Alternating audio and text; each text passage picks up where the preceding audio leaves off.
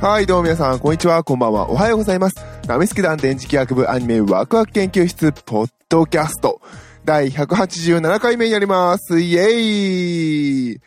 はい、このラジオは二次元の面白さを語り合い、知っていくをテーマにパーソナリティがそれぞれの視点で見たアニメの感想を語り合い、えー視点を共有してさらにもっと楽しくアニメを見ていこうというラジオ番組になっております。イエーイはい、パーソナリティの電磁気役です。よろしくお願いいたします。はいはい、なんかね、最近あの、私たちの、あの番組、YouTube チャンネルも始めたんですけれど、もうね、よくわかんない。どっちをね、どういう風にやっていこうか、なんかね、とりあえず始めたせいでね、ダメですね。方向性とかを考えなきゃいけないと、こう、仕事で学んだはずなんですけどね。まあ趣味だからいいんだけど。はい、まあね、あの、よろしければね、お時間が許すようでしたら、暇だったらね、アニメワクワク研究室と YouTube で検索してみてください。まあ、あの、同じこのラジオが配信されたりするんですけどね。ウェブラジオと今 Vlog2 本上げるようにしています。なのでね、なんかもう毎日毎日喋ってるからなんかわけわかんなくなってくるんですけど、一応ポッドキャスト用はポッドキャスト用にネタを置いてます。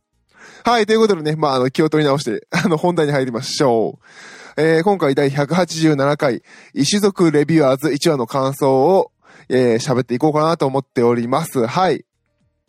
いやー、先に言っときますね。私はこの作品面白かったです。なので、毛嫌いしている方はここで切っていただいて構いません。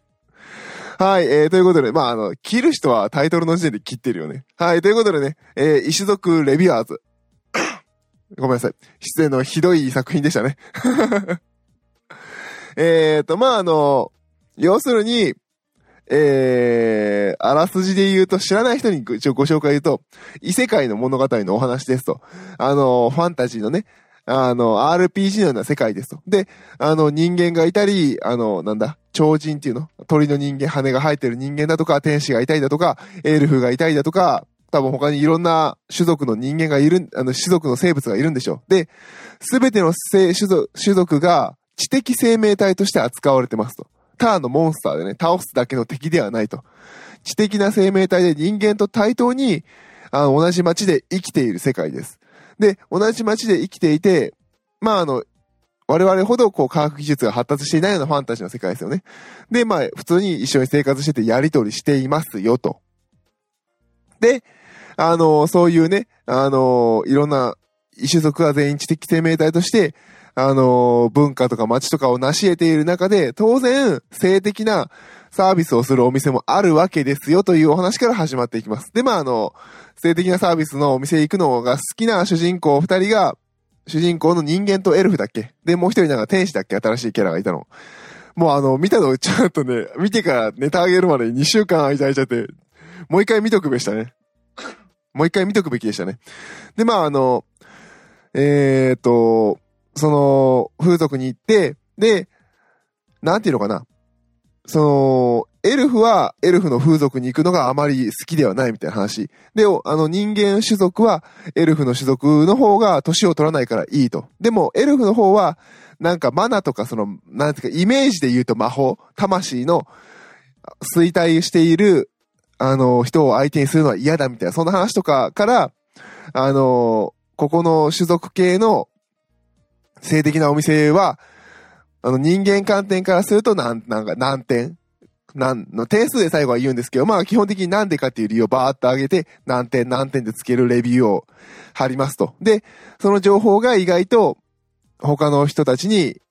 なんですかね、あの、受けが良くて、それでお金が支払われて、そのお金でまた、あの、性的なお店に行くという。まあ、要するに性的なお店に行く YouTuber みたいなやつがいるわけですよ。YouTuber じゃないんだけどね。まあ、そういうお話ですと。で、まあ、はっきり言って、あの、さん、まあ、あの、倫理的にどうだとかいう話はいっぱい出てくるんですけど、まあ、言うてもフィクションだからね。人殺したりしてるわけじゃないし。っていうお話ですね。まあ何よりも、各種族が知的生命体として扱われてるのはなかなかおも、なんかある種斬新で面白いですよね。ダンジョン飯だったら全部殺して食いますからね。殺して食って、この種族何点って書くんですからね。なかなかあれは、まあ、ダンジョン飯私読んでないので、ちょっとごめんなさいね、内容間違ったら。まあ、あれはあれでなかなかの、あの、見る人が見れば気持ち悪い作品なのかもしれませんけど。この石族レビュアーズ、まあ、要するにそういう風な、あの、各種族をこう、レビューしていくというお話になっております。で、まあ、内容は内容でね、性的なお店に行って、あの、悪い言い方すると女の人を買って点数をつけてるという話なので、すごく毛嫌いされる人もいます。で、まあ、それをフィクションとして割り切って、あの、笑ってみる人もいます。私はもう割り切って笑ってみてますね。うん。で、まあ、あの、いちいちね、このラジオで、じゃあ、あの、性的なお店が存在するのはどうとかの倫理観の話はするつもり一切ないので、いいんですけど、あのー、この作品の何が面白いかって、この作品のレビュー欄見てください。レビューアーズのレビュー欄が一番面白い。なんかね、なかなか皮肉ってますよ。ある種。ある種作品の内容が語っていることの全く同じ現象がレビュー内で起きているのが面白い。それは Amazon レビューの中のレビューの話だけでなく、他の、あの、検索するとね、レビューとか感想とかいっぱい上がるんですけど、そこでやっぱ、かなり真っ二つに分かれているのが面白かった。まさに種族レビュアーズでやってる内容と全く同じような話が、あの、この作品を介して、レビューを行われているところで書かれているっていうのがね、すごくすごく興味深くて面白かったです。あ、本当にだからこの石族レビュアーズってのは、いい作、いいあの、なんていうのかな、あの、テーマを使った作品なんだなっていうのがすごく感じましたね。うまいなっていう感じですね。それに合わせて、そうですね、あの、思い、自分の中で思い起こしたのが2つぐらいあって、1つがあの、昨年だったかな？昨年のあの、マツコデラックスさんがやってるマツコ会議っていう番組あるじゃないですか。私あんまりあれ好きじゃなくて見てないんですけれど、たまたまなんかツイッターで話題になった回があったんですね。で、それは Hulu で見たんですけど、えー、それがあの、売れないエッセイ漫画家のところになんか、カメラが入っていって、で、そこにいる人たちと電話会議でマツコが会話するみたいな話があったんですけど、あの、そのマツコデラックスさんが元あの、物書きもやっておられるし、あの、編集もやってたっていう経験から、あなたの漫画のこれは、あまりに一般的すぎてつまらないと。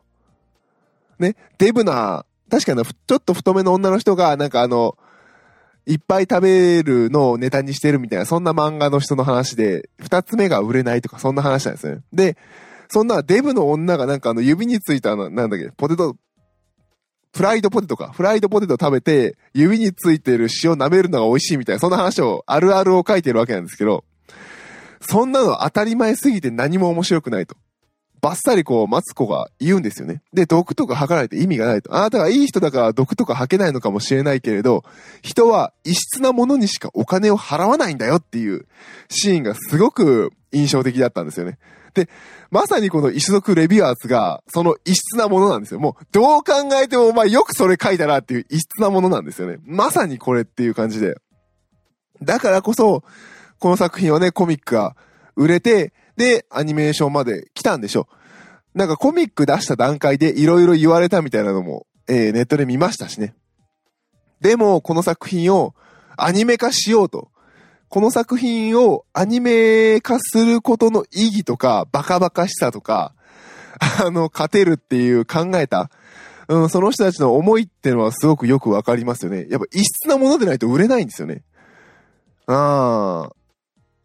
それはね、誰もが、みんなね、少年ジャンプのね、ワンピースをかけりゃいいや。まあ、ワンピースもあれは海賊か。犯罪者ですね。まあ、あの、少年がね、剣を持ってこう、お姫様を救いに行く大英雄譚もいいのかもしれませんけれど、正直なことを言うと世の中そればっかり溢れてますね。どちらかというと。で、まあ何が売れるのかっていうと、ちょっと違うニュアンス、ちょっと違う、あの、面白さを入れたもの、異質なものが入っているものがやっぱり売れるんですよね。売れるし、人の目を引く。こういうものやで人はお金を出さないというのがもう典型的だなっていうのはこの石族レビュアーズだった気がします。で、えー、もう一点ね、思い出したのが、あのー、冴えないヒロインの育て方。サエカノですね、いわゆる。サエカノのね、私の大好きな大好きなサエカノのあの、原作の方ね、えー、私の大好きな大好きなあの、歌羽先輩のお当番会だったあの、10巻。10巻で、歌羽先輩が、あのー、新しくパートナーになった高坂茜にボコボコにされるんですよね。こんなつまんねえありきたりなの書くんじゃねえみたいなね。で、最後の最後、歌羽先輩が乗り越えて、で、ボーンと出すと。で、まあそれが素晴らしくて、あの、歌羽先輩が一つ成長するという話なんですけど、その時に、高坂茜がこういうものを書けって言ってるんですよ。7割の人間を大泣きさせて、3割の人間から毛嫌いされる物語を書けって書いてあるんですよね。これもすごく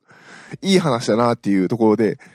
10人100%みんなを満足させるものを作ったって仕方ないんですよね。そんなものって誰も興味を示さない。さっきのあの異質なものにしかお金払わないってのと一緒なんですよね。だから、ね、この言葉を言い換えると、一族レビューアーズは7人の人間を大笑いさせて、3割の人間から毛嫌いされる物語を書けよっていう。まあ、それを体現したのかなっていう、うん、感じがすごくします。なので、あの、ぜひね、あのー、この作品のレビューを見て見ようか見ないかを考えている人は、ぜひ見てください。そのレビューは、何のや、あなたの役にも立ちません。まあ、他のね、作品のレビューもそうなんですけれど、やっぱりレビューって所詮レビューなんですよね。だから、あの、これを聞いていただいている方々、アニメが好きな方々、えー、私も含めそうなんですけど、レビューを気にするのはすごくわかります。私もちょっとあの、人の口コミだとか、話題になってるから見ようとかもありますけれど、でもやっぱり所詮話題は話題で、ね、私たちのね、感性に合うかどうかっていうのは本当に見ないとわからないんだなってのを、うん、示してくれてるものだと思います。まあもともとね、あのー、男がね、いろんな女の子と仲良くする話は嫌いだっていう人は見なくていいと思う。あのー、ね、バンバン撃ち殺し合いが見たいんだっていう作品だから、ブラックラグーンとか大好きなんだったらそっちを見たらいいと思うし。うん、でも、どうなんだろうって思ってる人はぜひぜひ、見てから判断しましょう。あなたの感性は、どっちですかって毛嫌いするのもいいし、大笑いするのもいいと思います。うん。まあね、やって世の中には本当にいろんな人がいますからね。例えば私の好きな映画の一つだと、レイ・チャールズの電気みたいな映画があって、レイっていう映画があるんですけれど、まあレイ・チャールズがどういう人生を歩んだのかっていう、まあ、あ、歌手なんですよ、レイ・チャールズって知らない人はいたら、あの、ぜひあの、調べていただきたいんですけども、えー、盲目の、えー、ピアニストのジャズとかカントリーも売った、ほんとマルチな黒人のあのアーティストさんなんですけど、まあその人はどういう人生を歩んだのかっていうところの流れの描く中でやっぱりこう精神的に追い詰められたりとかして、まああの時代だしアーティストだしね、ああいうショービジネスやってる中だとこう、薬物に溺れた時もあるみたいな話があるんですよ。なあ、そういう話もあって、ここまでレイ・チャールズが来たっていう映画だったんですけど、映画のレビューを見ると、あの、薬をやった人間の話を映画で書くなんて許せないみたいな書く人がいるんですよ。そんなのは知らなかった。私は薬をやった人間の音楽は聴きたくないとか書いてあって、お、マジかお前みたいなね。まあ、それはその人の中の価値観なのでね。あの、薬ってのは絶対にね、許されないもので、まあ、許されないものなんですけど、まあ、あの、そんなことをやった人間の物語なんて、描くことすら許されないっていう人も世の中にはいるので、でも私は好きな作品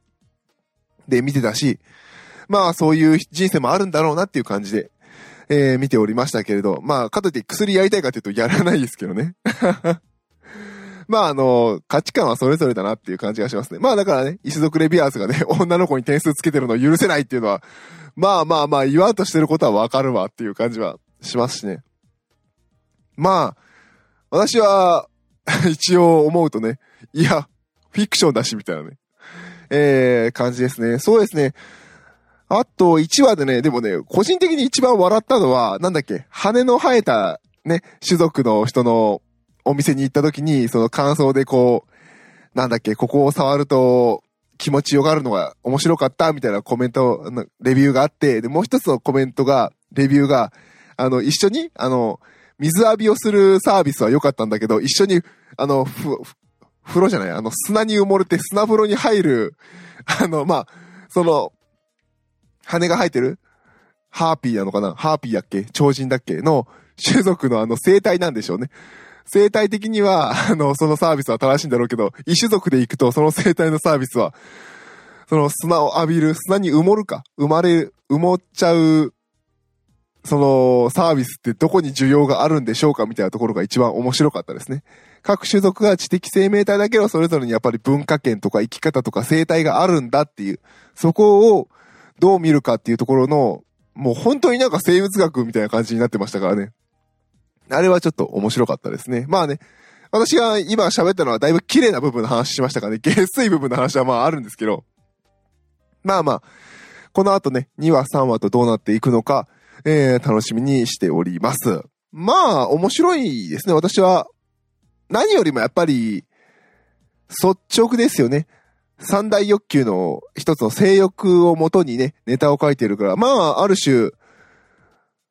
どのね、人たちにも理解はされる。まあまあ、理解はされ、理解はされたらマイナスはつかねえわな。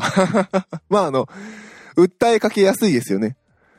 さっきも言ったように本当に真っ二つに意見が分かれてる。笑えた、大笑いできたっていうのがあれば、こんなのは許せないっていうのも、意見も二つありますと。何よりも真っ二つに分かれてるってことはいい作品なんですよ。あの、評価で3、3とか2.5とか3.5ほど、なんか、どうでもいい点数ってないじゃないですか。どうでもいいって言ったら失礼ですけど。もうつくなら5か1みたいな。そんな感じがしますね。うん。やっぱりそれぐらい、うわって思わない限り、作品としては、勝てないですよね。いや、もちろんそうじゃない作品もあるのは分かってますけどね。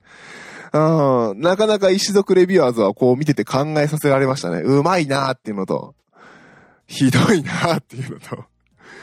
もう、あの、オープニング曲、エンディング曲とかひどいなんてもんじゃないですもんね、あれ。最初この作品見る前に、アニュータで仕事帰りにあの、あの、最近配信始まったやつを上から順に聞いてたんですけど、これだけ異常でしたからね。でも、異常だし、バカバカしいし、ふざけた歌詞なんだけど、でもね、でも、あれがアニソンだよねっていう感じもするんですよね。この作品にしか使えないでしょ、この歌はみたいなね。それこそが、アニソンの本質的なところも、あっていいのかなと、感じました。はい、ということでね、えー、ちょっと早いかな。でもまあいいか、こんなところでもうね、見て、面白いから。私この後、えー、2話3話見ようかなと思っております。はい、ということで、えー、第187回は石族レビュアーズ第1話の感想でした。パーソナリティは私、電池規約でした。どうもありがとうございました。